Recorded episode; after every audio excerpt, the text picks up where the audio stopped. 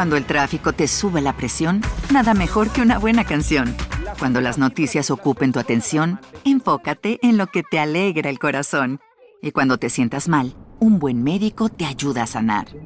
Sabemos que mantener tu salud es tu prioridad, también es la nuestra en Kaiser Permanente, donde trabajamos juntos para cuidar de todo lo que tú eres. Kaiser Permanente, para todo lo que tú eres. Kaiser Foundation Health Plan of the Mid-Atlantic Stay Inc., 2101 East Jefferson Street, Rockville, Maryland, 20852. Hace miles de años, antes del imperio romano, el mongol o el griego, existió una civilización tan llena de misterios, mitos y personalidades que han trascendido hasta nuestra época. La egipcia, solo de pronunciar su nombre, nos vienen a la mente miles de referencias culturales como las pirámides, las momias, sus inmensas esfinges y por supuesto los faraones. Son precisamente estos últimos que fueron sepultados rodeados de riqueza quienes llaman más la atención. En el Valle de los Reyes descansan en eterna paz los cuerpos de los monarcas que con sus dinastías gobernaron durante siglos y dentro de este selecto grupo de regentes uno destaca por sus logros e importancias en vida. Pero no solo por eso, pues su tumba fue encontrada completamente intacta, llena de increíbles tesoros y pergaminos que permitieron entender mejor el proceso de momificación. Sin embargo, esto no fue lo único que descubrieron al entrar en el sepulcro. Dentro de la cripta, una leyenda amenazaba a todo aquel que quisiera entrar. La muerte golpeará con su bieldo a aquel que turbe el reposo del faraón. De igual forma, este aviso ha sido ignorado durante siglos por exploradores, buscadores de tesoros y saqueadores que han dado pie para alimentar la leyenda de la maldición del faraón. Estás a punto de conocer entonces la historia del niño faraón, el rey que devolvió el politeísmo a un pueblo ansioso por retomar sus antiguas costumbres y que su muerte, rodeada de misterio y sospechas, nos llevaron a preguntarnos si de verdad hubo intervención divina en la vida del faraón Tutankamón.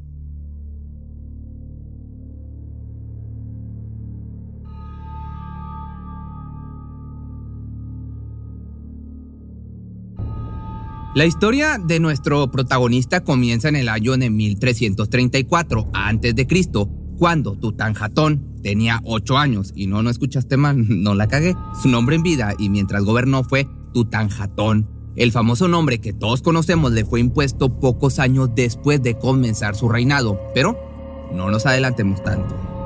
A su corta edad tuvo que asumir el mando de la dinastía y con ello de todo Egipto, pues su padre, Akenatón, murió de causas desconocidas. Sin embargo, antes de su partida, el padre realizó grandes cambios políticos y religiosos durante sus 16 años en el poder. El principal y que le causó un gran número de enemigos fue cambiar el sistema de creencias, pues en ese entonces los dioses egipcios, tal cual los conocemos ahora, tenían una función específica para explicar todos y cada uno de los fenómenos naturales. No obstante, el gobernante tomó la figura del dios Atón para instaurarlo como el rey de dioses, dando paso a un sistema de creencias monoteístas que a ninguno de sus gobernados le agradó. Tres años después de su ascenso al trono, Tutanjatón tomó como una de sus principales prioridades restaurar el equilibrio en la sociedad, retomando las prácticas politeístas y moviendo la capital hacia la ciudad de Tebas y con ella también la principal necrópolis, el Valle de los Reyes, donde ordenó que los restos de su padre fueran trasladados a su nueva sede. Fue así como cambió su nombre de Tutanjatón a Tutankamón en honor a la deidad principal de su sistema de creencias en la época. Durante sus nueve años como regente se encargó de enriquecer a los principales cultos religiosos, los dioses de la creación, la magia y la albañilería respectivamente. Además, en distintas ciudades se edificaron esfinges para que las personas pudieran rendirles tributo libremente. Esto le valió lo suficiente para ganarse a su pueblo, que adoptó la tradición de deificar a su faraón en vida, atribuyéndole el poder de perdonar a los pecadores para que sus almas no fueran condenadas por toda la eternidad. Por este motivo se erigieron templos a Tutanjatón a lo largo de las ciudades más importantes de Egipto. Sin embargo, no todo era progreso y felicidad en el antiguo Egipto, pues el faraón también enfrentó periodos en los que tuvo que combatir invasiones de los nubios y los asiáticos. Como era costumbre de su pueblo, tuvo que aprender a utilizar el arco y el boomerang para unirse a la batalla. No obstante, Tutankamón nació con diversos males congénitos que le impidieron entrar a la acción directa durante estos conflictos, pues desde su nacimiento presentó diversos malestares como paladar hendido, escoliosis, además de tener plano el pie derecho, mientras que el izquierdo sambo y con osteonecrosis. Todo este conjunto de malestares lo forzaron a caminar apoyándose de un bastón durante toda su vida. Y qué bueno que fue faraón, pues un esclavo común probablemente habría fallecido a los pocos meses o a los pocos días. Pero poco le valió su estatus social ante las graves enfermedades de la época y la falta de avances médicos, pues a los 19 años sucumbió ante una grave infección de malaria que combinada con su montón de enfermedades que ya te mencioné anteriormente, acabaron con su vida. Hubo una gran cantidad de rumores en torno a su fallecimiento, como el de haber perdido la vida tras un accidente en carroza o su supuesto asesinato a manos del visir, su segundo al mando. Sin embargo, investigaciones posteriores comprobaron que se trató de la infección. Luego de esto, el cuerpo de Tutankamón fue velado durante 70 días por sus gobernados para obedecer la tradición de las prácticas politeístas que instauró, pero debido a que su muerte fue un suceso inesperado, tuvo que ser sepultado en una galería de menor tamaño designada para un sacerdote de mucho menor rango, dado que su mausoleo no había sido construido. Fue así como el faraón fue enterrado en una pequeña galería pero rodeada de cuatro cámaras llenas de riquezas. De acuerdo a las excavaciones se recuperaron más de 5.000 artefactos hechos de puro oro y piedras preciosas. Esto naturalmente atrajo a los ladrones de tumbas al Valle de los Reyes, que lograron saquear su sepulcro en dos ocasiones. Por esta razón, sus devotos estallaron en cólera por los robos y presionaron a los sacerdotes de Amón para que lanzaran una maldición sobre la cripta, para que nadie se atreviera a interrumpir el descanso eterno de Tutankamón. Nuevamente la tumba fue restaurada y su ubicación se convirtió en un secreto que perduró por más de 3.000 años. Ya para el año de 1905 se conocía muy poco sobre la vida en el antiguo Egipto y el nombre de este afamado faraón cayó completamente en el olvido. No obstante, ese mismo año el abogado estadounidense Theodore Davis consiguió los derechos de excavación en la necrópolis donde pasó los siguientes nueve años desenterrando los restos de los antiguos monarcas. Durante este periodo solo se encontraron artículos relacionados al faraón como botones y empuñaduras, por lo que se pensó que su tumba ya había sido vaciada por completo, declarando el valle como agotado. Fue así que en 1915 una nueva búsqueda por nuevas tumbas se llevó a cabo, patrocinada por George Herbert, conde de Carnarvon. Se formó un grupo de exploradores donde destacaba el arqueólogo inglés Howard Carter. No obstante, pasaron siete años para que se pudiera tener un ápice de certeza sobre la existencia de alguna cripta, hasta que en 1922 cuando solo faltaba un último cuadrante, uno de los ayudantes de excavación tropezó con una piedra que resultó ser la escalinata principal que daría pie a la entrada de la tumba de Tutankamón. Carter pasó cada noche junto a la cripta desde su descubrimiento para evitar que fuera saqueada por los ladrones de tumbas.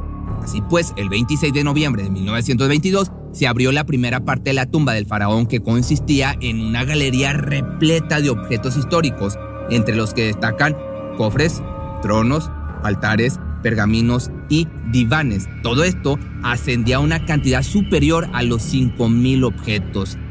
Finalmente, encontraron la cámara del sarcófago del faraón y fue en febrero de 1923 que todo el grupo presionó su apertura. En la entrada, una escritura en papel a manera de sello advertía sobre su entrada a los posibles ladrones.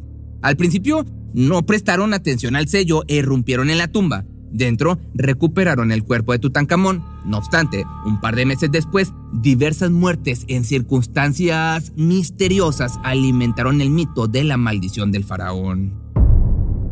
El primero en pagar las consecuencias por perturbar el eterno descanso del rey fue el mismo Herbert, que cuatro meses después de entrar en la cripta fue picado por un mosquito en el rostro mientras se rasuraba. Sin darle mayor importancia, siguió con su actividad. Esto le provocó una septicemia que derivó en neumonía y terminó con su vida al cabo de unos pocos días. Se dice que al momento de su deceso, un apagón repentino azotó el Cairo. Además, se cree que el cuerpo del faraón presentaba una picadura exactamente en el mismo sitio que Josh, No obstante, debido a los estragos del paso del tiempo, esto no pudo ser corroborado con el cuerpo del rey. Poco después de la muerte del principal patrocinador de la investigación, su hermano Aubrey Herbert falleció de manera inexplicable. Había entrado también a la cámara el día de su descubrimiento, aunque en ese entonces su salud era delicada, se atribuye a la maldición. De igual forma, Arthur Mace, miembro del equipo de excavación, perdió la vida. Estiró la pata luego de una repentina enfermedad que los médicos no tuvieron tiempo de diagnosticar. Pero estas no fueron todas las vidas que cobró la supuesta maldición, pues en adición, el radiólogo encargado de las radiografías del cuerpo del faraón, Sir Douglas Reid, murió dos meses después de haber partido de Egipto. Estos cuatro decesos fueron suficientes para que la prensa internacional adoptara el término de la maldición del faraón, causando un gran revuelo entre la sociedad. Además, el famoso escritor de Sherlock Holmes, Sir Arthur Conan Doyle, se unió a esta campaña, pues era gran creyente del ocultismo, contrario a su personaje, se dejó llevar por la superstición. Esto causó un gran resentimiento en el arqueólogo Howard Carter, pues pese a haber descubierto la tumba mejor conservada en la historia de la humanidad, su legado se había manchado o se había mancillado con la creencia de la maldición, generando un odio profundo hacia Doyle.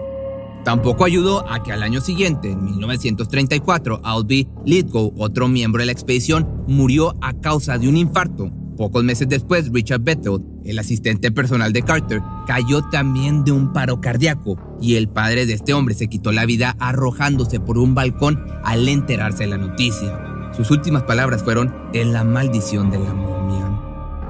Todos estos decesos parecían demasiada coincidencia, sin embargo, no existía en la época también una forma científica de asegurarse cuál era la verdadera razón de estos decesos tan extraños.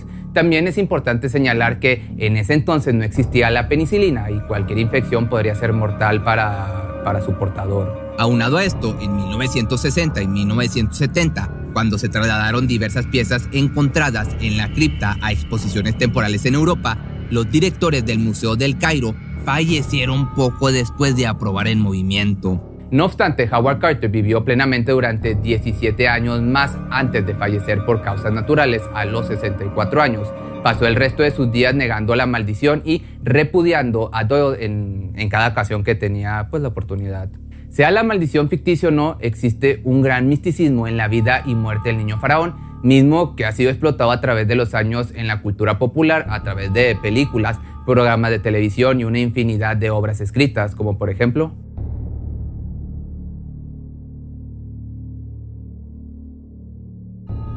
Al final, el trabajo de juzgar si se trataba de hongos o en efecto de fuerzas sobrenaturales queda en las manos de ustedes. Lo cierto es que Tutankamón se ha vuelto un fenómeno cultural a lo largo de la historia y cierto no, para desgracia de Carter, la maldición del faraón sigue siendo a la fecha uno de los misterios más antiguos de...